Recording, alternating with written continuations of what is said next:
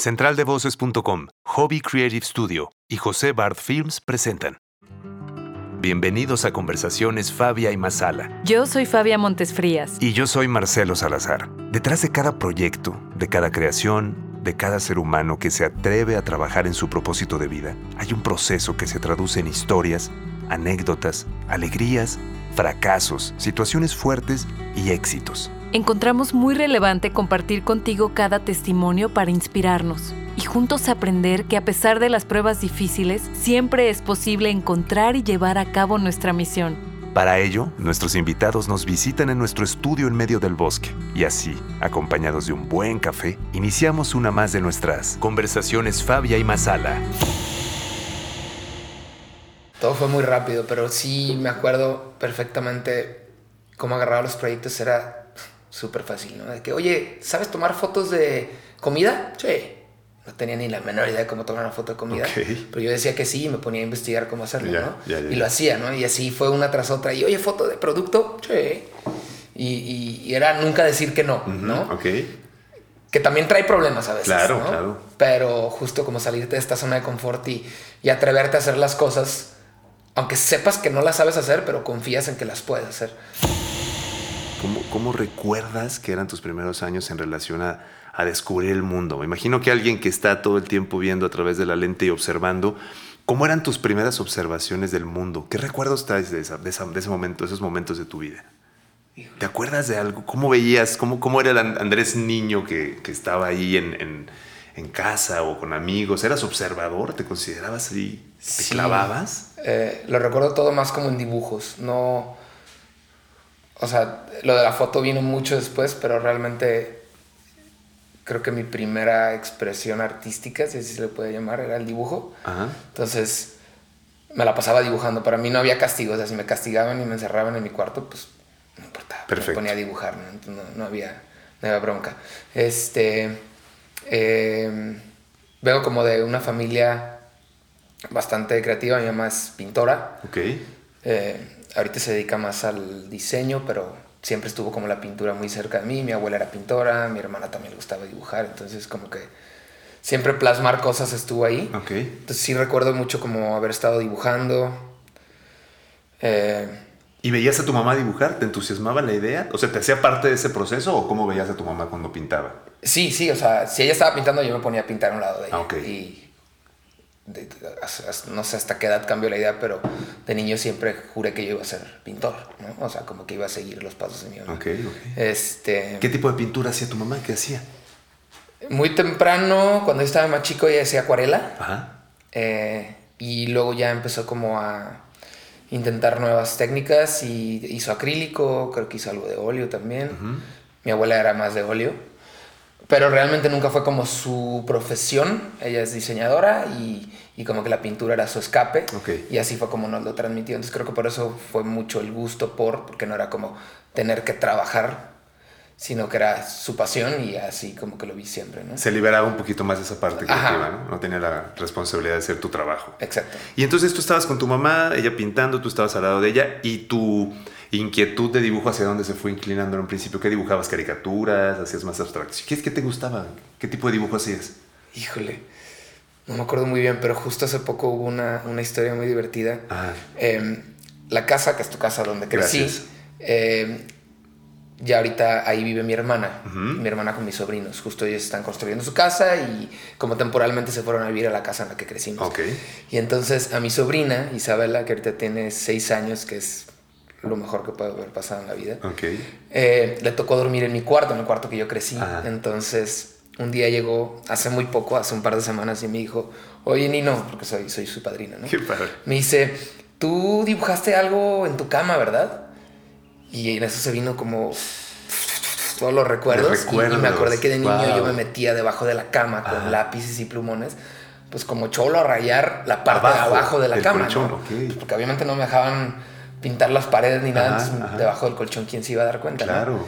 Y, y, ahorita tengo muchísima curiosidad de ir a la casa, meterme a ver qué había ahí abajo. Ah, ¿no estabas tú con ella? ¿Te lo dijo? No, me, me, ajá, me lo dijo. Y, ah. justo me, me, confesó, me dijo, es que me metí abajo y también dibujé junto a donde estaban tus muros, porque a ella también le fascina dibujar. Oye, qué buen momento. Y quiere ser artista, ¿no? Qué Entonces me dijo, buen momento, ¿eh? como secreto, como no le digas a nadie, como, oye, dibujé, Dibujé algo. justo donde tú habías dibujado Eso alguna está vez, ¿no? increíble. Entonces tengo mucha tentación de ir a ver qué dibujaba y, y qué dibujó ella a un lado, ¿no? Ella dice que son monos como, como peleadores, dice. Ok. Entonces, no sé, seguro son. Dragon Balls o alguna cosa así, no sé.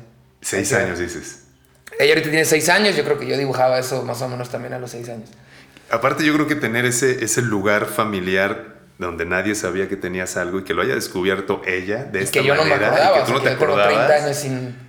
Sí. Está buenísima esa Está- historia. ¿eh? está- entonces chido. ya cuando, ya cuando vayas y después nos, nos, nos cuentas ahí a ver platicaré qué, qué qué encontraste. Y entonces pasada tu infancia, tu mamá pintora, tu padre, tus hermanos, ¿qué hacían? Mi papá es médico. ¿Ok? eh, toda la vida rezongó porque ninguno de... Ni mi hermana ni yo quisimos ser doctores. Ok. Este... Sí te lo ponía así como de, oye Andrés, ¿qué Sí, onda? muchísimo. Este, Sí, sí, sí, Mira, acompaña, ¿lo acompañabas? ¿Tenías algún tipo Claro, de...? ¿Sí? justo ya muy adolescente me empezó a llevar a cirugías y no, la neta no. O sea, Definitivamente no. no me gusta la sangre, no, no disfruté en lo absoluto y por más que lo intentaba, ¿no? Ajá. Y justo cuando le dije lo que quería estudiar era de que no, no seas tonto, estudia medicina, ya tienes todo resuelto, bla, bla, bla. Y Ok, ok. No, no, no me fui por ese lado. Me gustaría quedarme en ese punto porque fíjate, hemos hablado con algunas personas que nos visitan en este, en este espacio y ese es uno de los temas que de pronto genera, eh, me gusta generar un- un- una cierta reflexión para compartirla con, con quienes escuchan eh, este, este, este episodio, porque tener un papá que te dice, o desde el amor, porque los papás no quieren verlos ni mal, ni verlos, no, o sea, desde el amor te dice, oye, ¿por qué no estudias medicina? ¿no? ¿De qué forma tú sentías esta invitación, vamos a decir así, de tu papá? ¿Y cómo, cómo hacías para, para salirte, digamos, por la tangente? O sea, ¿tuviste pláticas frontales con él? ¿Lo sentiste como postergándolo, postergándolo hasta, hasta que se cansó de decirte? ¿Qué, qué usaste para decirle, papá, yo no voy, digamos, por ahí, no? No hubo tanta presión, Ok. sí eran como ciertos comentarios y hubo como muchos ofrecimientos de que estudia medicina y te doy esto y te va a ir así y te prometo esto, ¿no? Como su intención sí era como, según él, hacerme ver que era el mejor camino. Em, pero siempre me apoyó en mis decisiones. Digo, nunca fue como, vas a estudiar medicina y eso es lo que vas a hacer, ¿no? Eh, pero nunca estuvo muy seguro de lo que, de lo que hago ahora.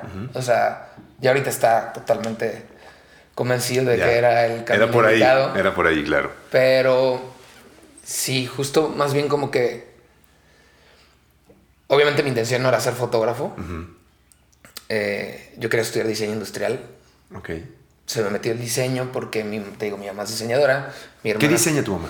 Mi mamá es diseñadora gráfica. Ah, gráfica. Ok. Ajá. Ok. Y mi hermana también estudió diseño. Entonces dije, pues eso me late. O sea, me gusta mucho más la parte creativa. Me gusta, no sé, me gusta más crear que, no sé, no me imaginaba siendo doctor o Algo más abstracto, sí, sí, Ajá.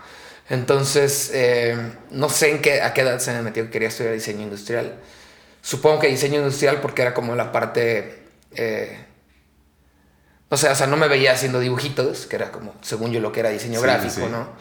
Y mi hermana estudió una carrera que se llama diseño integral, que es todos los diseños, Todos los diseños, revueltos y al final no ves nada, ¿no? Ajá. Eh, entonces dije, ah, diseño industrial está chido, procesos de manufactura, eh, como toda esta parte detrás de lo visual del diseño y- Sí. y, que creía, yo creía que era eso, ¿no? Ni siquiera estaba bien informado. Y dije, bueno, voy a estudiar diseño industrial. ¿En dónde? Pues no había más que dos opciones en Guadalajara, que era la UDG o el TEC de Monterrey. Ajá. Y yo era de la idea de que la UDG no estaba tan chida. Ajá. Entonces, pues decidí irme por el TEC de Monterrey. Ajá. Pero fue mucho más complicado que eso, porque cuando decidí el TEC de Monterrey, pues mi papá me dijo, no hay forma, no, Claro. no te va a pagar el TEC. Sí, sí, sí. Es, es carísimo, Carísimo, y, la verdad es que no, no podemos hacerlo. Entonces me tomé un año sabático mientras decidía qué iba a hacer y me fui a vivir a Irlanda Ok. de vago, o sea, no fui... ¿Por qué Irlanda? ¿Por qué ¿Tenías Irlanda? Buena amigo? pregunta. Un amigo y yo nos fuimos, Ajá. nos fuimos los dos. Se nos ocurrió Irlanda porque todo el mundo estaba yendo a Londres y puta, qué hueva ir a toparte a todo el mundo. Todo mundo. ¿no? Y justo el pretexto para que nos dejaran ir era pues tienes que aprender algo, ¿no? Entonces que pues, vamos a aprender inglés. Inglés, claro. Entonces estaba o, ¿En o Dublín Australia, en Dublín. Ajá. Australia o Inglaterra o Irlanda, ¿no? Entonces pues ganó, Ganó Dublín, creo que en ese momento nadie se iba a Dublín todavía. Estoy Sí, hablando hace 10 años, hace 11 años. Ajá. Y nos estaba muy chingón. Eh, no- como que nos enteramos que era un... En ese momento era un muy buen país, era una de las ciudades mejor pagadas de Europa. Y dijimos, pues, vámonos de vagos. Trabajamos, inventamos que, que tenemos experiencia en restaurantes o lo que sea. Y pues, Y vamos a ver de que sale chamba, sale chamba. Y nos fuimos, mi amigo que también se llama Andrés y yo. Y pues, pues nos fue bien, encontramos trabajo luego, luego. Yo trabajé en un restaurante de... Hacía crepas y café. Creo que por ahí viene mi, mi no gusto hacia el café. Ok. ¿Y ¿No si tomas tantos café? cafés? No, no tomo Hiciste café. tantos cafés que dijiste, por aquí no va. Sí, no, no me gustó. Ok. Y estando ya justo, digo, trabajaba en esta cafetería bastante divertido, pero me acuerdo que los primeros meses fueron difíciles, los primeros dos, tres meses Ajá. como extrañar y... ¿Y en qué época del año te fuiste? ¿Qué clima te tocó allá? ¿Era verano? ¿Era...? Nos fuimos en verano Ok. y yo creo que a los dos, tres meses de estar allá me tocó el invierno. entonces Ok. también creo que sí tuvo que ver. Sí, claro, mucho, ¿no? Me empezó a pegar un poquito la Sí, distancia. sí, sí. Eh, y justo me acuerdo que dije, ¿qué voy a hacer para distraerme? Pues fui y me compré una cámara, ¿no? Ok. Ese fue el momento. ¿Antes traías ya gusanito de foto? No, nunca. Nada. Nunca había pasado por mi cabeza la fotografía. Ni siquiera recuerdo si me gustaba o no. Ok. Eh, y justo tenía 18 años cuando fui allá. Y agarré la cámara como un escape, ¿no? Como, Porque me acuerdo que justo lo que hacía cuando me sentía triste era salirme a caminar. Y caminar y caminar y caminar. Y me perdía dos, tres horas.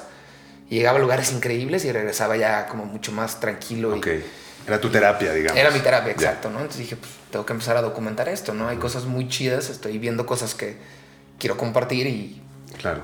pues, una cámara, ¿no? Cero redes una- todavía, cero todavía. Oye, Tenía empezaba algo. Facebook, pero era- Facebook. eran los inicios del Facebook. Claro. Y justo había una herramienta que justo eh, creo que marcó una etapa muy importante en mi carrera profesional, que es Flickr. Ah, claro. Mucho antes de Instagram Sí, sí, y cualquier sí, otra red. ¿no? Entonces, tengo un tío que siempre le ha gustado la fotografía. Nunca se dedicó a la fotografía, pero era fanático de la fotografía y me platicó de esa web y me dijo, empieza a colgar tus fotos ahí, las compartes, la gente las ve y ya, X, ¿no? Entonces empecé a subir las fotos y curiosamente empezaron a gustar y no entendía bien cómo funcionaba la red, pero compartía, les ponías como, como premios a las fotos, podías darle Ajá. como distintivos, comentar y era prácticamente una red de fotógrafos chuleando a otros Ok, fotógrafos. ¿no? ok, ok. ¿Todavía quedaba entre fotógrafos? Sí, Todavía eran- no se vería mucho que la gente los viera. eh. No, eran puros fotógrafos. fotógrafos. Sí.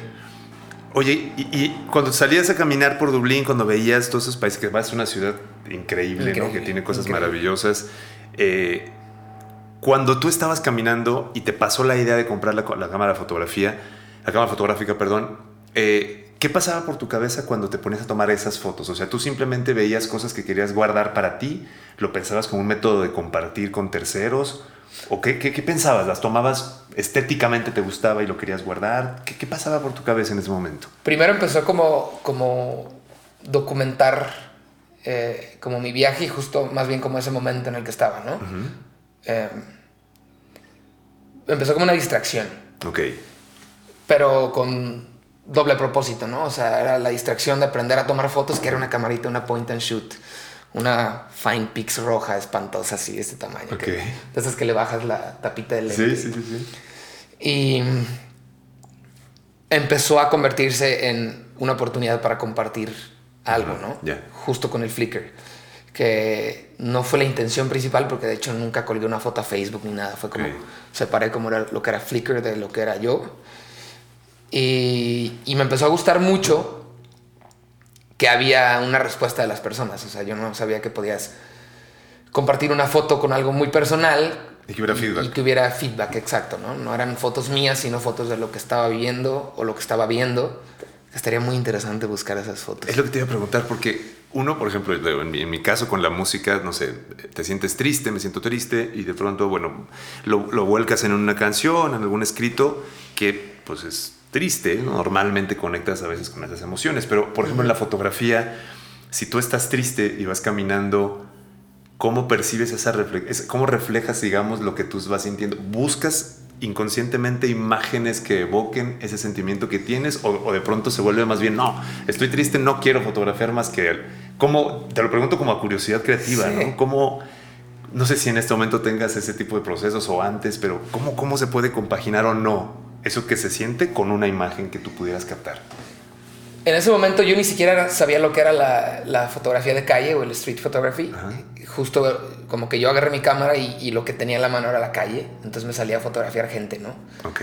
Pero ahorita como intentando hacer recuento de lo que hacía, pues mi recurso era el blanco y negro, ¿no? Yo juraba que el blanco y negro era mucho más triste y- más emotivo. Entonces, pues en ese tiempo me acuerdo que mis fotos eran blanco y negro. Ok. O sea, sí había una colección por ahí, por- 90%, ¿no? ok, ok. Sin entender por qué blanco y negro, sin saber, o sea, pues yo, yo decía blanco y negro, pues de saturar la foto, ¿no? Y Claro. agarraba la foto y, y- las, las editaban ahí foto y Ajá. pues yo decía, no, pues color bye, ¿no? Y entonces ya Ajá. sentía que era una foto que comunicaba mucho más. Ok. No tenía noción de la parte técnica de la fotografía, te digo, Ajá. era una cámara 100% automática, no podías controlar nada. Ajá. Pero me empezó a despertar el interés, ¿no? Y, y- y justo... No sé, est- está- estaría divertido buscar esas fotos, pero sí, ahorita bueno, recuerdo la gran mayoría en blanco y negro. Ajá. Dublín es un lugar muy amigable para la fotografía de calle. Justo me acuerdo haber, estar en haber estado en Grafton Street fotografiando a los músicos, que es una calle que está llena de músicos pidiendo dinero, ¿no? Eh, y de hecho, justo me acuerdo que en ese mismo tiempo salió una película, Once. Once, exacto. sí me acuerdo Mientras yo estaba viviendo allá. Ok, ok. Y puta, esa película me marcó cabrón. Es muy, es, es muy, sí. gran película, ¿no? Sí, sí, gran película, y, claro. y- y justo yo trabajaba a espaldas de donde sucedió todo en Grafton Street, entonces como que Y su soundtrack también muy evocador, increíble. muy sí, claro, sí, claro. sí, ese cuate está... Y en esa, en esa, en ese tenor que dices de las fotos, street photography, blanco y negro, comienzas a desarrollar ya el gusto por la fotografía, ¿te regresas a Guadalajara después de Dublín? ¿O te quedas allá? Justo empiezo como a interesarme más en la parte técnica de la fotografía, me pongo a estudiarlo, a leerlo. Eh, también muy como de la mano de este tío que, que- que era como mi... Pues mi cómplice en este proyecto, porque pues con nadie más lo platicaba, Ya, ¿no? ya. Con el amigo que me fui era ciclista, no le interesaba la fotografía. Claro, claro. Total, eh, decidí como incursionar más en, en la parte técnica de la fotografía y mi primer paga grande, o sea, como mi primer ahorradito, pues fui y me compré una cámara ya. Ok. Ya vas en forma. Sí, que yo nada más sabía que se llamaban reflex y era lo único que sabía, ¿no? Pero pues seguía siendo una cámara digital. Y ya empecé como a experimentar más la parte técnica de la fotografía, ¿no? que, que era la velocidad, que era el ISO, toda esta parte Todo que, eso. que ¿Dónde lo averiguabas? aburre, ¿no? Internet. Internet. 100% internet. Tutoriales. YouTube y Ok. Google y Ok. todo lo que podía. Y más que nada picándole. Era más de. Ah, si le doy para acá se oscurece, si le doy para acá se ilumina. Ok. ¿no? Yo creo que descubrí lo que era el ISO probablemente un año después de haber descubierto la fotografía. ¿no? Eh, y luego hubo una historia muy chida dentro de todo esto. Justo en el lugar que trabajaba. está, está divertido cómo sucedió. Yo estaba un día en la caja Sí. eh, y llegó una chica a pedir informes porque quería trabajar ahí, ¿no? Y, y desde que entró, pues dije, wow, está, está divina. Era una polaca. Me dejó su currículum y, y entonces yo era el encargado de darle los currículums al loot manager, ¿no? Ok. Pero iba tanta gente a dejar currículums que nada más los apilábamos debajo de la caja. Ah, sí, gracias, y lo poníamos, gracias, y lo poníamos, ¿no? Y ese, pues obviamente dije, está chulísima, y leyéndolo vi que era fotógrafo, y dije, ah. Entonces fui con mi manager que me llevaba muy bien, le dije, tienes que contratarla a ella. no, Moviendo jaja, ¿cómo palancas crees? Ajá. Total, chido. pasaron como dos semanas, llegué a Ajá. trabajar un día y me dice, mi jefe me decía jefe, a mí me decía boss. Ajá. Me decía, boss, te tengo una sorpresa, ¿no? Uh, Y yo, ¿cómo? ¿Qué? Y ya entré y atrás, en la cocina que estaba atrás del restaurante, Estaba estaba ella. ella, ¿no? Y yo, mames, wow, la contrató, qué increíble. Ajá. Total, se convirtió en esa típica historia de amor que te puedes imaginar. Eh, nos hicimos novios, este... Creo que nunca le confesé que yo metí palancas para que la ¿Ah, contratara. nunca le confesaste eso? No. No, Buena, de hecho buena. nunca se lo dije, ¿eh? Sí, o sea, yo me armé mi historia de amor, ¿no? Y con ella evolucionó chido, mucho más mi fotografía. Qué chido. Ella ya tenía mucho más experiencia en la fotografía y me enseñó cosas mucho más técnicas que yo ni sabía que existían. Y la- lo triste de la historia es que fue ya muy cercano al fin de mi viaje. Mm. Estuvimos juntos como unos cuatro meses, quizá. Y. justo ¿Y no te pasó por la cabeza quedarte más tiempo? ¿O ya tenías determinado? No, no, no, me iba a quedar. Justo dije, no, no, no puede estar mejor esto. Claro. Eh, estoy súper enamorado con alguien que es muy afín a lo que yo hago, que, alguien que entiende este nuevo descubrimiento para mí, ¿no? Y dije, pues, me voy a quedar, me voy a quedar a estudiar fotografía. ¿Cómo se llama ella? Alexandra. Ajá. Sí, tengo mucho tiempo de saber de ella. Este, entonces fui a investigar escuelas de fotografía. Tengo la gran fortuna, gracias a, a- a- mi papá, de tener un pasaporte español. Y dije, pues me puedo quedar, no tengo límites, puedo quedarme. Investigué. Incluso hasta me inscribí a una escuela de fotografía Ajá. y podía estudiar gratis, ¿no? Entonces aquí es donde viene lo interesante. Hablé a, a mi casa a platicarle primero a mi mamá. Me dijo, órale, pues si es lo que quieres, dale. pues, adelante, ¿no? Suena, suena chido. No me encanta la idea de que te quedes más tiempo, pero dale. Dijiste, mamá, check. Check. y luego llegó la parte de papá Ajá. y pues su primera reacción fue, estás loco. Ok. No te quedas. O sea, no hay manera, regrésate. El plan era que te ibas un año, ya se va a acabar el año, te vienes. Tenía mi vuelo abierto. Ok. ¿Qué sentiste? Pues como que lo mandé a la goma, ¿no? En ese momento fue que, Tú no vas a decir que... pues no, o sea, ya estoy acá, estoy del otro lado del mundo. Como en ese momento te sientes invencible, ¿no? Dices, tengo 18 años y no he necesitado a mis papás en un año. Claro, puedo hacerlo. Puedo hacerlo, ¿por qué no? ¿no? claro. O sea, ya tengo una vida acá. Según yo tomé la decisión de quedarme y yo creo que pasó una semana quizá y recibí una llamada de mi papá en otro plan completamente de que, a ver, platícame bien cómo está tu plan. No, pues no había plan, ¿no? Era, voy a quedar, me voy a inscribir al próximo curso de fotografía, me quedo y pues voy a ser fotógrafo. Me daba miedo porque sabía que la... no, más bien no creía que pudieras vivir de la fotografía. Ok. Pero en ese momento estaba como viviendo mi historia de amor. sí, sí, dije, sí, sí. "Pues me quedo y Claro. no pasa nada, ¿no?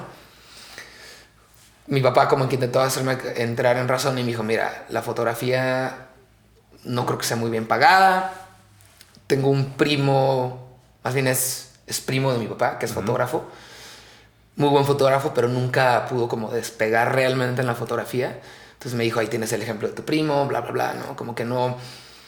No... Sí. No lo, no lo convencía mucho la idea, ¿no?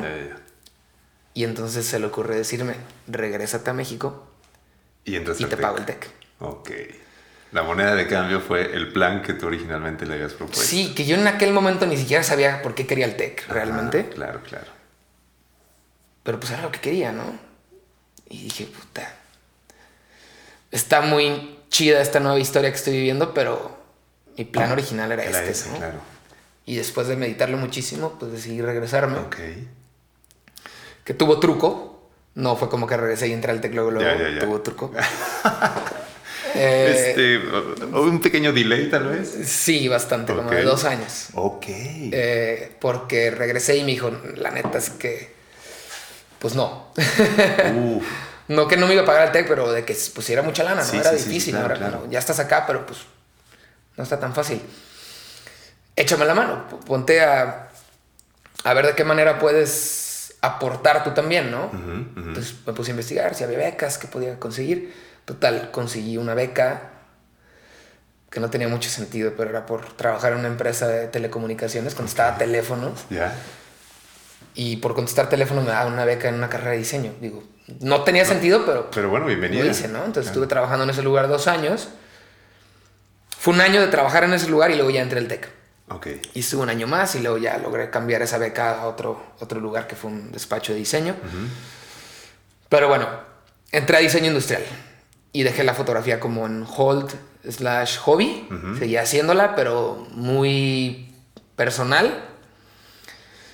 Y ya estando dentro de la carrera de diseño, que no me estaba gustando nada. Ok. No sé si era por como esa... Tronco común y esas cosas como... Sí, bueno, obviamente Claro. empecé los primeros tres o cuatro Sí, sí, semestres, sí, sí, llevé los remediales que nunca pude nunca, pasar. claro. O sea, más, me salí de la carrera sin poder pasar los semestres, lo- los remediales. O sea, física y matemática nunca lo pasé. Era mi coco. Sí, no, claro. Entonces, y no me interesaba en lo absoluto para empezar. Pero sí llegué, creo que a quinto semestre de la carrera, bastante atrasado por lo mismo de, de los remediales. Claro. Eh, cuando dije, no mames, esto no, no es lo mío, ¿no?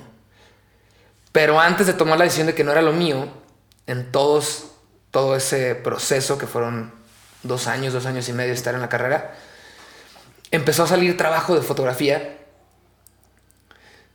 esporádico, pero que me motivaba mucho más que las mismas cosas que tenían que ver con mi carrera, ¿no? O con mi trabajo, porque trabajé un tiempo en un despacho de diseño y, la neta no me gustaba. Y era un lugar muy chingón y, eran proyectos muy chingones, pero no me gustaba. Hasta que dentro de ese mismo despacho de diseño me jalaron a tomar las fotografías de los proyectos del lugar, ¿no? Ok. ¿Alguien supo por ahí que te, que te, gustaba la foto? Sí, sí, sí, como que veían que la foto era como mi, mi escape, ¿no?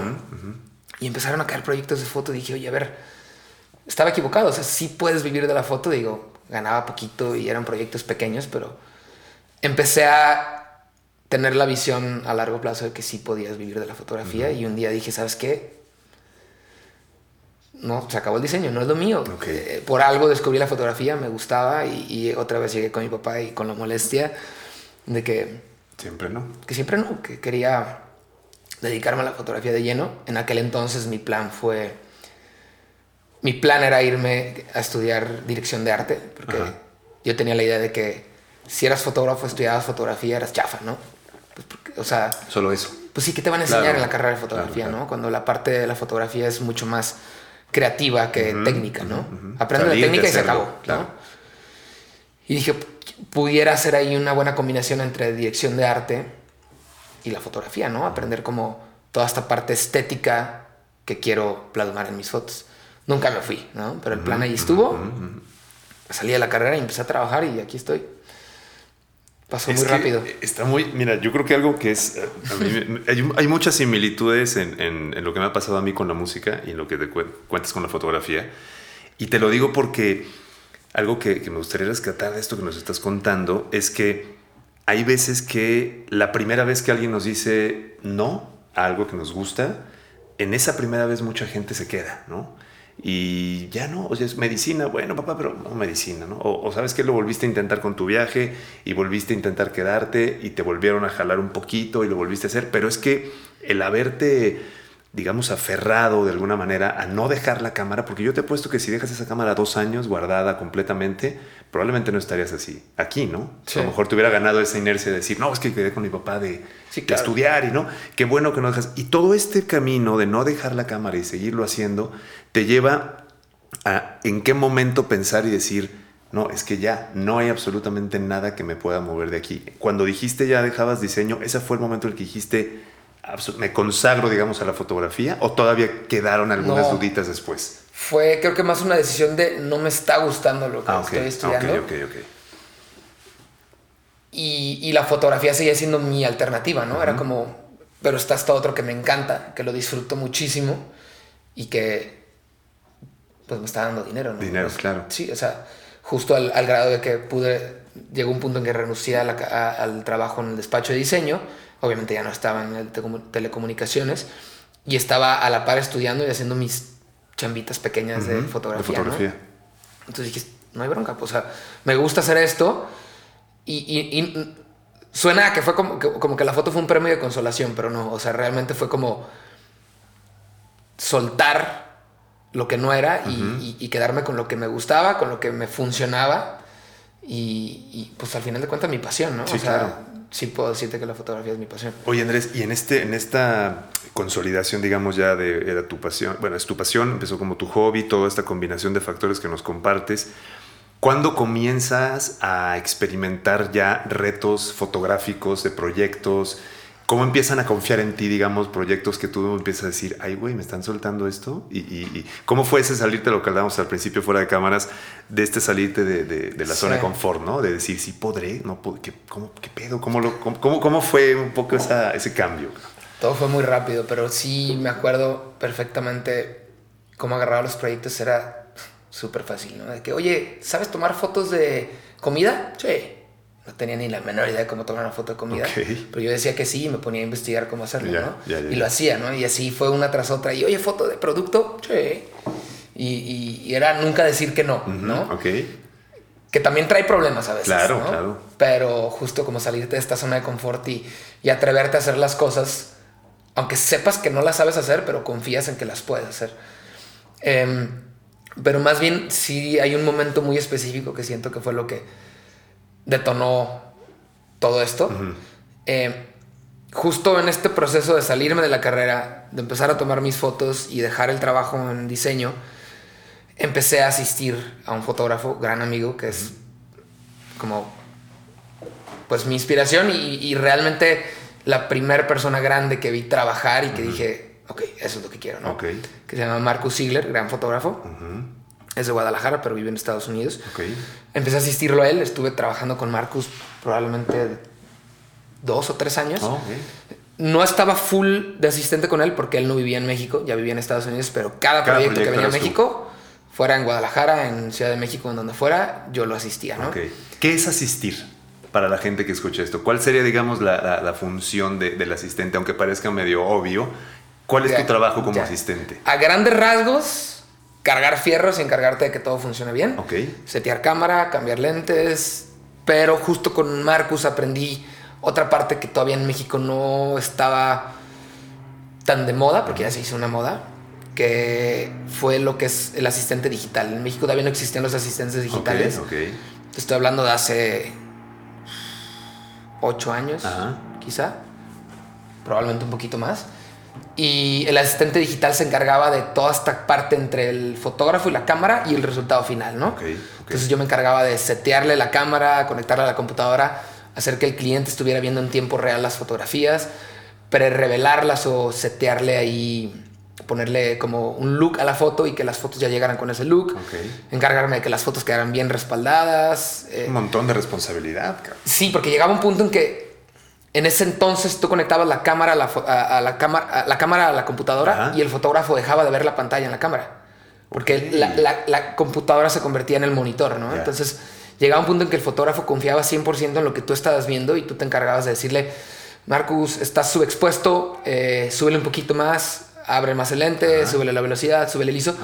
O incluso llegó un punto después de un- bastante tiempo trabajar con él que ya ni le decía yo, desde la, desde la computadora. Tú ya lo- Yo modificaba, puedes controlar cámaras de la computadora, yo le subía al ISO.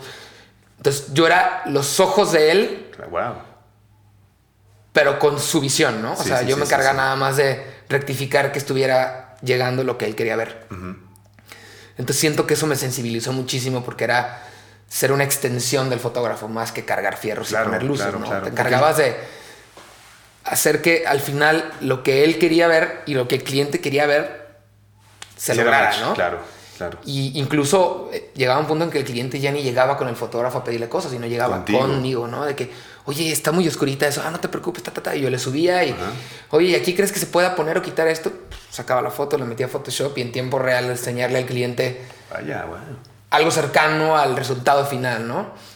Entonces hicimos muy buena mancuerna, aprendí muchísimo, justo sigo trabajando con los programas que aprendí a usar con él y, y empezó a salir trabajo de asistente digital con otros fotógrafos Ok. o con otras productoras o agencias que decían, oye, esto no hay acá, ¿no? ¿Te Ah, gustaría empezar a hacerlo también? Y bueno, yo creo que duré asistiendo unos cuatro años quizá. De con Marcus me pasé con otros fotógrafos. Seguía con Marcus, pero nada más cuando venía. Hasta el punto en que un día Marcus me dijo, oye, ya, ya no me siento cómodo que me asistas, ¿no? Tú ya eres un fotógrafo de otro nivel, y, y- pero eso ya fue mucho más adelante, ¿no? Y ya, ya, ya no quiero que me asistas, ¿no? Ok. Entonces fue como un momento difícil de... Y tú sentías que seguías aprendiendo con él. O sea, tú no te hubieras salido, digamos. Yo por mí seguiría trabajando con Marcos. Ok. Sería el único fotógrafo con el que seguiría trabajando. Bueno, Ok. hay otro gran fotógrafo que también trabajé mucho tiempo con él, que se llama Enrique Vega. Ya más adelante te contaré. Claro. Pero ellos dos son como los... O sea, no, no tendría problema por seguirlos asistiendo el resto de mi vida. O sea, son grandes maestros y, y creo que nunca dejas de aprender. Depender de ellos. Nunca. Eh, y Marcus es el verdadero culpable de donde estoy ahorita. Porque justo ya tenía muchos años trabajando con él.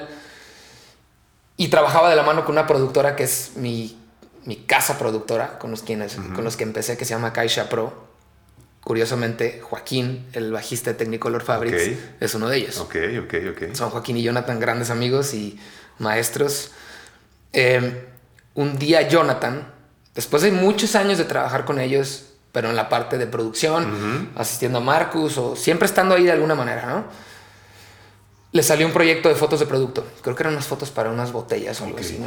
Y él se acordó que yo también hacía foto y que me gustaba mucho la foto de producto, que es algo que me gusta mucho, ¿no?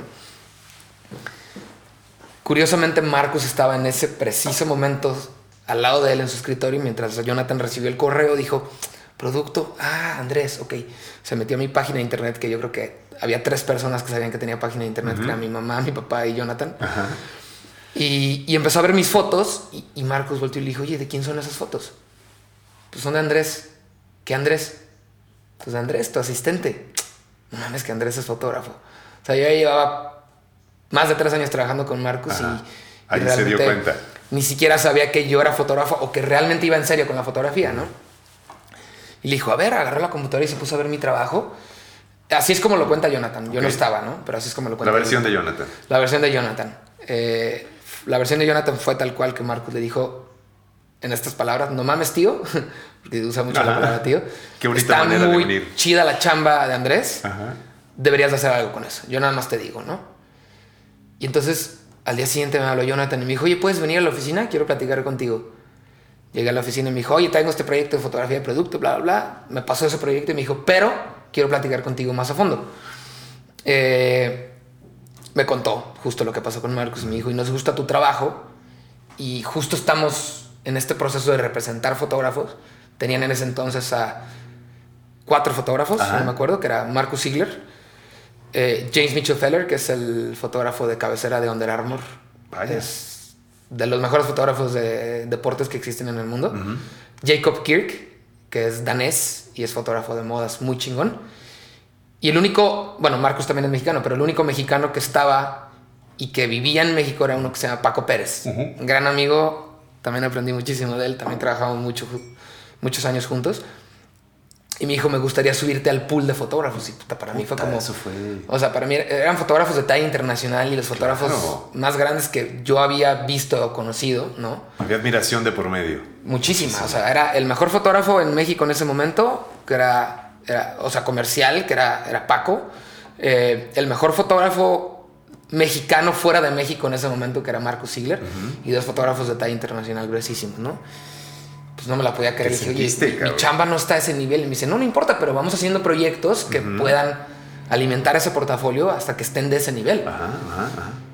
Me dice, te queremos representar. Eso significa que cualquier proyecto que venga más adelante pasa a través de Caixa Pro, pero también nos compromete a nosotros a, a vender A tu moverlo, trabajo. ¿no? claro, claro. Pues en ese momento para mí era como, pues, dale, dale, o sea, Claro. claro. que sí. O sea, ni siquiera pregunté cómo iba a estar el deal, tú dale, ¿no? No, y con el aval del- de, de- Marcus, ¿no? Exactamente. Para que él te haya metido ahí, yo creo que te hizo sentir como de, no, pues, pues claro que puedo. Claro, ¿no? sí, sí, sí.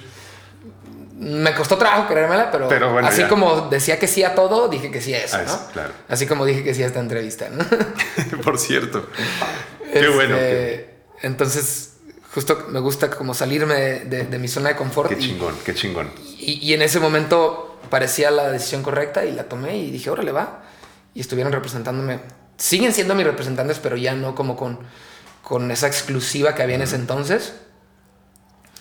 Pero podría decirte que estoy donde estoy gracias a Marcus y a Caixa, o sea, totalmente. Y todo esto han, han llegado, digamos, para, para todos los que escuchan este, este episodio, eh, ¿dónde te han visto que no saben que eres tú? ¿Cuál ha sido, digamos, los últimos años eh, o los proyectos que a lo mejor más, no sé si más cariño o, o- o aquellos que, les, que te gustaría comunicar ahorita? ¿En dónde has estado, Andrés? ¿Qué tipo de recorrido este, con, con tu lente has, has tenido recientemente?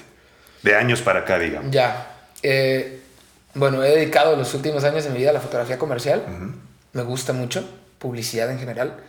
Eh, creo que es una buena mezcla entre algo que te gusta hacer y algo Y que te deja trabajo, dinero. claro, no, claro, claro. es importante. Me imagino como en la música, pues están los proyectos personales de algunos músicos, pero muchos músicos también hacen jingles, ¿no? Claro, Por ejemplo, y es claro. como un ingreso súper importante.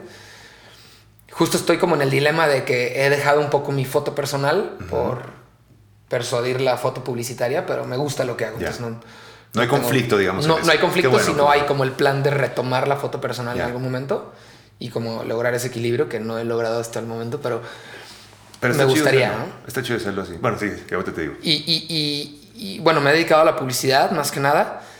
Un, no sé, como una pequeña parte de mi trabajo también ha sido dentro de la música, que me fascina y es probablemente lo que más me gusta hacer, pero no es lo que hago principalmente o lo que más hago, ¿no? ¿Te gustaría hacerlo más? Me encantaría, es, Ok. es, es- es lo que más me gusta. O sea, si, si hiciera un recuento de todos mis proyectos, los que más he disfrutado son los que tienen que ver con música. Con música. Sí, Entonces, eh, publicidad, es, es- me gusta escucharte porque de pronto también hemos tenido ahí sentados a personas que han hecho cosas increíbles en términos de, de publicidad, cosas así que están a veces medio estigmatizadas y es que no, el arte tiene que ser libre y no se puede vender y tal. Y me gusta, bueno, te escucho resuelto en ese sentido y me parece que es algo que la gente también escucha y dice, por supuesto que es bueno tener proyectos de calidad Claro. en un ámbito publicitario, Claro. que, que no tiene absolutamente nada de malo y que te permite tener experiencia, tener recursos y tener tiempo para en un momento dado, como dices, la balanza que se vaya dando hacia el otro lado, ¿no? Claro. Y si es la música, ¿dónde has estado en música, Andrés? ¿Qué, qué, qué ha visto la gente que no sabe qué es tu ojo en cuanto a la música? Pues en la música he trabajado, tuve la fortuna de hacer los primeros dos discos de Caloncho, eh, que fue como un mutuo descubrimiento. Yo también arrancaba esta parte comercial de la fotografía y él empezaba su proyecto personal. Coincidimos por ahí por un amigo que tenemos en común. Ajá. Eh, y fue como mi primer acercamiento a la fotografía de música, De ¿no? música. Eh, después de eso, justo, que- creo que todo tiene como un hilo conductor, ¿no? Pero después de Caloncho vino Siddhartha. Tuve la oportunidad también de estar en tres discos de Siddhartha, hacer el arte de los tres discos de Siddhartha, junto con gran amigo, diseñador, Daniel, de, eh, ¿cómo se llama su, su despacho? Monotipo Ok. increíble el trabajo que hace. Él se encargó de toda la parte gráfica de los discos. Los de Caloncho los hice junto con Jorge Martínez, que en aquel entonces se llamaban Parallel. Eh, también gran diseñador. Y después vinieron otros proyectos, eh, ya bandas no de Guadalajara, justo eh, Ciarte y Caloncho son como los grandes de Guadalajara, Sí, sí. o de los grandes de Guadalajara, a nivel comercial, creo. Y, y después vinieron proyectos con otras bandas este, que me gustan mucho también. He hecho cosas con Camilo VII, Sí. con Bengala, o sea, con, con bandas ya de otros estados. Y, y- y sobre todo, jus- justo pasó algo muy curioso con Bengala. Cuando me buscaron para trabajar, yo los tenía medio en el olvido, pero en el momento que dije Bengala y reconecté y empecé a escuchar su música, puta, fue una banda que en mi adolescencia mucho. era de mis top bandas, ¿no? O sea, era... Entonces volver a escuchar su música y decir, no mames, ahora voy a trabajar con ellos fue Con súper chido, Sebastián, ¿no? Que retomó Sí. la, la- la onda de Sí, Bengala. sí, qué chingón, qué chingón que lo hicieron. Justo Sebastián se convirtió en un muy buen enlace en esta parte de la música porque él justo es manager de Camilo VII. Ujú. Saludo para eh, Sebastián Franco, por cierto. Sí, gran amigo. Saludos, Sebastián. Este. Y, y abrió esta nueva posibilidad a otras bandas que, que- que no conocía y que, que han salido proyectos con ellos muy chidos. Y abrió este camino muy interesante en mi carrera, como esta etapa que jamás me imaginé hacer o jamás me imaginé participar en, Ajá. que son los videos musicales. ¿no? Videos. Exactamente. Entonces, un día así de la nada me habla Sebastián. Ya había hecho con él fotos para Camilo VII y algunas otras bandas de, de, de Humo, que es como Sí, su agencia. su agencia de management. Y me habló un día y me dijo, oye, ¿has hecho videos musicales? Y le dije, no. No, la neta no. Y una vez más dije que sí. me dijo, ¿te gustaría Aprendimos hacer esto un de esta video?" hay que decir más que sí, cabrón. Sí, hay que ponerte. Hay que ponerte más en esa, esa- Claro, claro, claro. Jim Carrey en esa película lo pone medio cómico, pero está chingón, ¿no? Lo de Sí. Yes, Sir. Sí, cabrón. Sí, eso me, sí, eso me estoy que- llevando que- de, de que conversar perder, contigo. ¿no? Claro, claro. Aprender a que esto no lo vuelvo a hacer. Y ya. Exacto. Lo peor que puede pasar, ¿no? Entonces te dijeron del video. ¿Qué video fue? Camilo VII, Ah. eh, que, que además para empezar fue una gran banda, ¿no? Que estaba Claro. justo en su, en su boom. Claro, claro, claro. Acaban de salir, acaba, tenían poco con la canción No confíes en mí, que se hizo Sí, viral, ¿no? sí, sí, Entonces me dijo, oye, va a salir una nueva rola que le tenemos mucha confianza, creemos que va a pegar. Y, y me gusta mucho tu estética, me gusta tu ojo, no me importa que no hayas hecho videos musicales, pero creo que puede ser algo chido, ¿no? Y entonces me comisionó el video de Eres, Ok. que fue mi primer video musical en la historia. Qué chingón. No tenía noción de cómo se hacía, pero yo le dije que sí, dije, voy a investigar cómo, ¿no? Y justo fue cuando busqué a un gran amigo eh, que formó... Fue, fue un papel muy importante en, en ese video musical. Eh, creo que más bien fue un proyecto de los dos. O sea, yo me encargué de la parte de la dirección, como en, en- en bajar la idea y, y proponer a la banda, les gustó y entonces fue cuando busqué a, a Bernie, gran Ajá. amigo, Bernie de Anda, Bernie de Anda. Saludos a Bernie también. que integrante de Encinta, grandes Sí, sí, sí, amigos. que también- grandísimos amigos, talentazos todos. Sí, totalmente. Y busqué a Bernie, me encantaba lo que hacía, me encanta lo que hace. En ese momento, como fotógrafo, era como el que sentí yo que iba a transmitir mi idea. Le platiqué mi idea y me dijo, órale, va, pues hay que aventárnoslo. Eh, obviamente también nos ayudó muchísimo José Pablo y Daniel, que nos, nos, proporcionaron el equipo y me prestaron a Bernie, más que nada, ¿no? y, y, Daniel se aventó la corrección de color y nos ayudó con la edición, Bernie, Daniel y yo.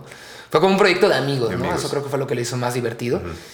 y, y, la dinámica estuvo increíble. Yo no sabía cómo se hacía un video musical, no sabía que los videos son de uno o dos días y, y lo que implicaban, ¿no? Y en eso yo le dije a Bernie, a mí se me hizo muy fácil. Le dije, güey, el video ya lo, ya lo verán luego. Eh, son muchas viñetas. Eh, realmente son vidas de muchas personas entrelazadas, pero hay dos historias muy importantes de dos vidas. Que dos parejas, o dos, sí, dos parejas de personas que no necesariamente son pareja, perdón, eh, pareja sentimental, cómo se cruzan en el camino y por medio de, de, de, la mirada o por medio de la conexión visual comparten toda su historia, ¿no? Entonces le dije a Bernie, pues está bien fácil, güey. Tú y yo, una cámara y vámonos yendo mañana a tal lugar, mañana a tal lugar y a ratitos, ¿no? O sea, no tiene que ser tan formal como sería un video musical de programarlo, sino mañana hacemos esto, el otro día esto, total, estuvimos grabando siete u ocho días del tingo al tango, pero increíble porque éramos él y yo nada más, ¿no? Él y yo y la cámara y se acabó. Y como fue mi primer acercamiento a los videos musicales, pues creí que así se hacían todos, ¿no? Y al final el resultado me gustó muchísimo. Digo, ya lo veo y como todos. Claro, bueno, ya, ojo crítico y sí, sí. Somos dudos con la autocrítica, ¿no? Todo ese trabajo de Andrés lo vamos a ir poniendo abajo en, en, el episodio para que ustedes lo puedan, lo puedan checar y, y, sepamos de qué estamos hablando. Pero es un gran video también. Me gusta mucho eso, ¿eh? Y eso que dices de, de. Bueno, haciendo un poco paréntesis, la razón por la que yo conozco a Andrés Solís, además del trabajo que ya les ha platicado, es porque tuvimos, bueno, tuve la fortuna de, contar con su trabajo en el, en el video, uno de los videos recientes de este año de, mi proyecto, en el video de A ver si así, a través del trabajo de José Pablo. que quería dirigirlo, que yo recurría en cinta como amigos que son y como el talento que sé que tienen. José Pablo se se apropia, digamos, de una manera muy interesante y muy chingona del proyecto de este video. Y lo primero que me dice es, yo quiero trabajar con Andrés, ¿no? Que había sabido de tu trabajo, obviamente, pero yo no te conocía. Y dije, bueno, pues si tú lo, lo, gestionas y, hablas con él y también le interesa sumarse, pues adelante, ¿no? Entonces, eh, para mí fue increíble trabajar contigo a raíz de, de ese trabajo, de ver tu manera de, de, complementarte con ellos, porque también estuvo Bernie, también estuvo Daniel, fue todo el mismo equipo, pero, pero yo ahí entendí como muchas cosas que particularmente, y ya también pondremos algunos fragmentos del video y ponemos el link, pero qué, qué, experiencia tan increíble para mí trabajar contigo en ese video. Y además creo que fue un video liderado por José Pablo, pero que, que tiene un lenguaje muy especial, ¿no? Me parece que fue algo, no sé qué te dejó trabajar en ese proyecto con él, pero... Algo ahí muy chido. Muy, chingón, ¿no? Sí, sí, sí. Fue muy, muy chingón este, este, este tema, ¿no? También el tema de, perder a alguien, de toda esta, de esta situación que es mucho más de fibras sensibles, ¿no? No sé cómo lo viviste tú. Justo una vez más dije que sí, fue el primer video que fotografié. O sea, realmente los videos musicales que había hecho, que fue eh, el de Camilo VII, hice otro video con The Guadalupe.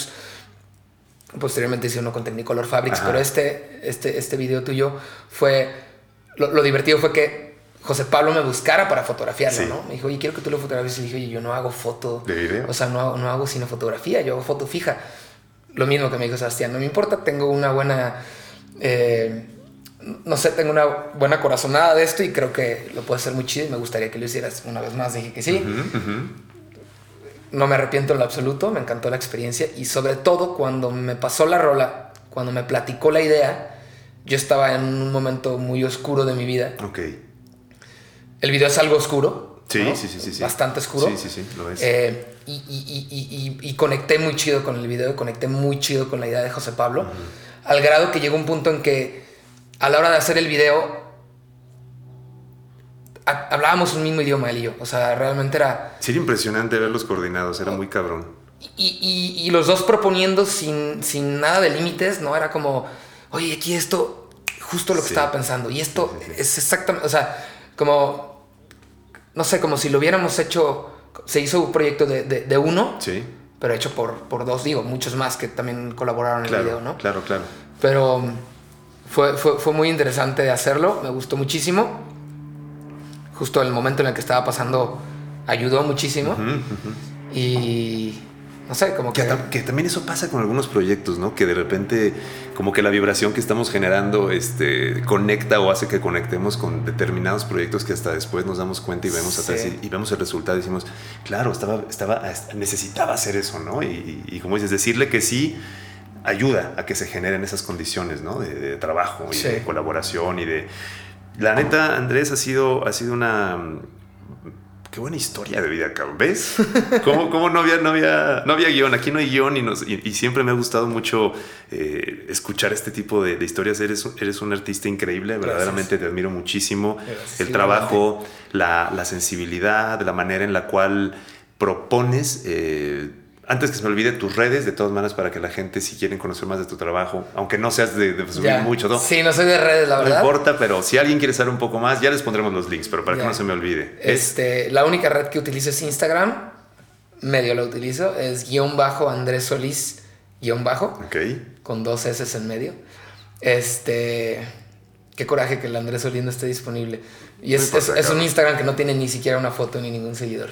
Ya hablaremos con él. Andrés, si nos estás viendo, cabrón, no seas mamón, déjale por favor tu cuenta, Oye, pero no, en serio, es un, es un privilegio eh, poder conversar con, con, contigo porque esta historia yo ahora la escucho, la conozco y, más me, me, me, vibraba que tienes que estar aquí compartiéndola con, con la gente que escucha este episodio. Estoy seguro que va a haber mucha gente que que vas a, tocar de alguna manera con, la historia. Parece a veces uno, como la ha vivido, ¿no? Como es tu vida. Uno piensa que su historia es aburrida. Exacto, pero de pronto la ves desde afuera y ahora a lo mejor que le estás explayando y que la estás soltando, yo, yo creo que es una historia maravillosa de muchas cosas. Y, hoy que estés haciendo esto, eh, hagamos más cosas. Este, definitivamente hemos, hemos, tenido una conexión que te agradezco mucho también de, de, de colaboración a unos niveles en donde todavía estamos este, perfilando proyectos, pero creo que eres una persona con la cual da, mucho gusto trabajar y ese profesionalismo, la verdad es que lo, lo, destaco y lo agradezco muchísimo. Gracias. Y, una última pregunta antes de, irnos. Eh,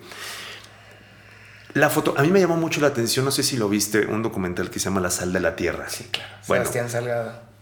Para mí, digo, yo he sido una persona que ha visto la fotografía siempre desde una trinchera muy de músico, ¿no? O sea, ver la fotografía como, como algo que me encanta ver. Nunca me he metido, a veces me encanta, me gusta tomar fotos, pero siempre ha sido como un, un mundo que me apasiona como, como espectador de ella, ¿no? Cuando vi su documental, que si no lo han visto lo recomendamos ampliamente, La sal de la tierra, es una cosa increíble.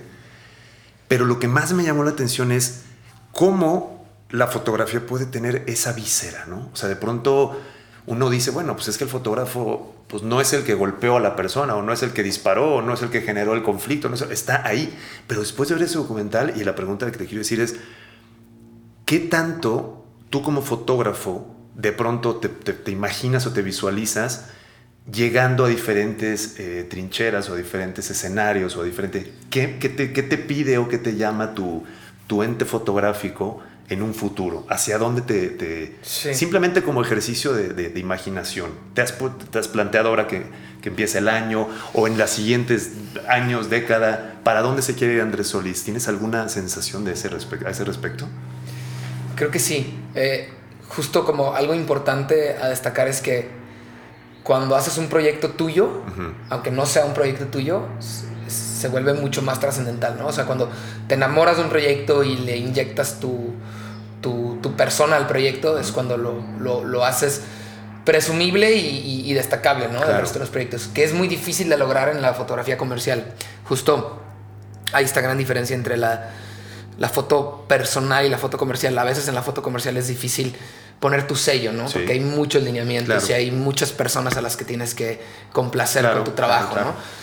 a veces lo logras y esos son los proyectos que se vuelven eh, conmemorativos o, que, les agarras cariño dentro de la parte comercial, ¿no? Pero sí es, es, difícil lograr inyectar tu ADN en un proyecto comercial. A diferencia de los proyectos personales o, más artísticos, donde sí puedes inyectarle tu, tu persona, tus, todas tus broncas, todos tus, tus, dolores a, tu trabajo, ¿no? Eh, justo el tipo de fotografía que, podemos ver en este documental de Sebastián Salgado es, es, documental, ¿no? Él es un fotógrafo 100%, documental. Es impresionante de dónde puede trascender la fotografía, ¿no? Pero, Increíble. y al final lo que logra Eso, es- eso. o sea, no vamos a decir más, Sí, pero no, verdaderamente es No va a haber un spoiler, es inspirador hasta la madre. ¿no? Después de tanto, Llegar a eso. ¿no? sí, está cabrón. Pero bueno, creo que a diferencia de la fotografía eh, documental, que me gusta mucho, y hay muchos fotógrafos que admiro que lo hacen increíblemente, un gran amigo de Guadalajara que se llama Fernando Poiré, que es gran fotógrafo de Sí. fotografía callejera, eh, es un gran ejemplo de eso. Creo que lo que yo hago en, en la fotografía callejera o en la fotografía documental, tu chamba es capturar un momento, te vuelves un cazador de momentos, Sí. ¿no? Y puedes llegar a transmitir muchísimo con ese momento que capturaste, porque siento que hay una conexión universal en lo que tú estás viviendo y lo que eres capaz de capturar. Estás en el momento indicado para capturar algo que tú tenías que estar ahí, nadie más, ¿no? Sí, y sí, tú tuviste la capacidad de verlo porque traías esa sensibilidad de verlo, porque estabas pasando por ciertos Claro, momentos. claro. Entonces, definitivamente puedes expresar muchos sentimientos con eso, ¿no?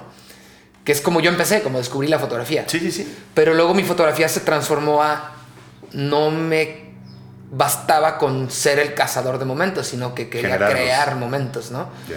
Ya no bastaba con estar en un concierto y capturar ese super solo de guitarra con la luz impresionante que al final de cuentas No tiene de muchísimo mérito, pero no depende tanto de ti, ¿no? Claro. O sea, fuiste el, el, el, el, el que lo convirtió a imagen, ¿no?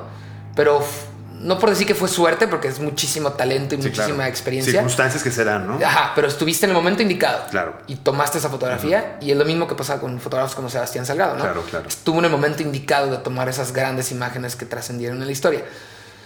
Yo soy más de crear. Y fue donde justo logré convertir mis dibujos a la fotografía, A la ¿no? El fotografía, claro. tener una hoja en blanco y empezar desde cero a tener una cámara y un estudio en blanco y empezar desde cero, ¿no? Por eso me gusta tanto la fotografía de estudio. Es como empezar a lienzo, tomar lo ¿no? que tienes, es un lienzo y, y- y, a ver, sabes que te gusta trabajar con la luz, ¿no? Y sabes que te gusta el color y que te gusta la música y que te gusta la moda. Toma todos esos elementos y genera una imagen desde cero, ¿no? O sea, un, un- un canvas en blanco. Entonces, eso es lo que más disfruto. Definitivamente mi, mi- mi foto va para allá, 100%. Dentro de la foto personal también lo puedo inyectar, ¿no? Que, que- que me gustaría retomar la foto personal y hacerlo más sin tener a un creativo o una agencia que me esté diciendo Claro. qué hacer.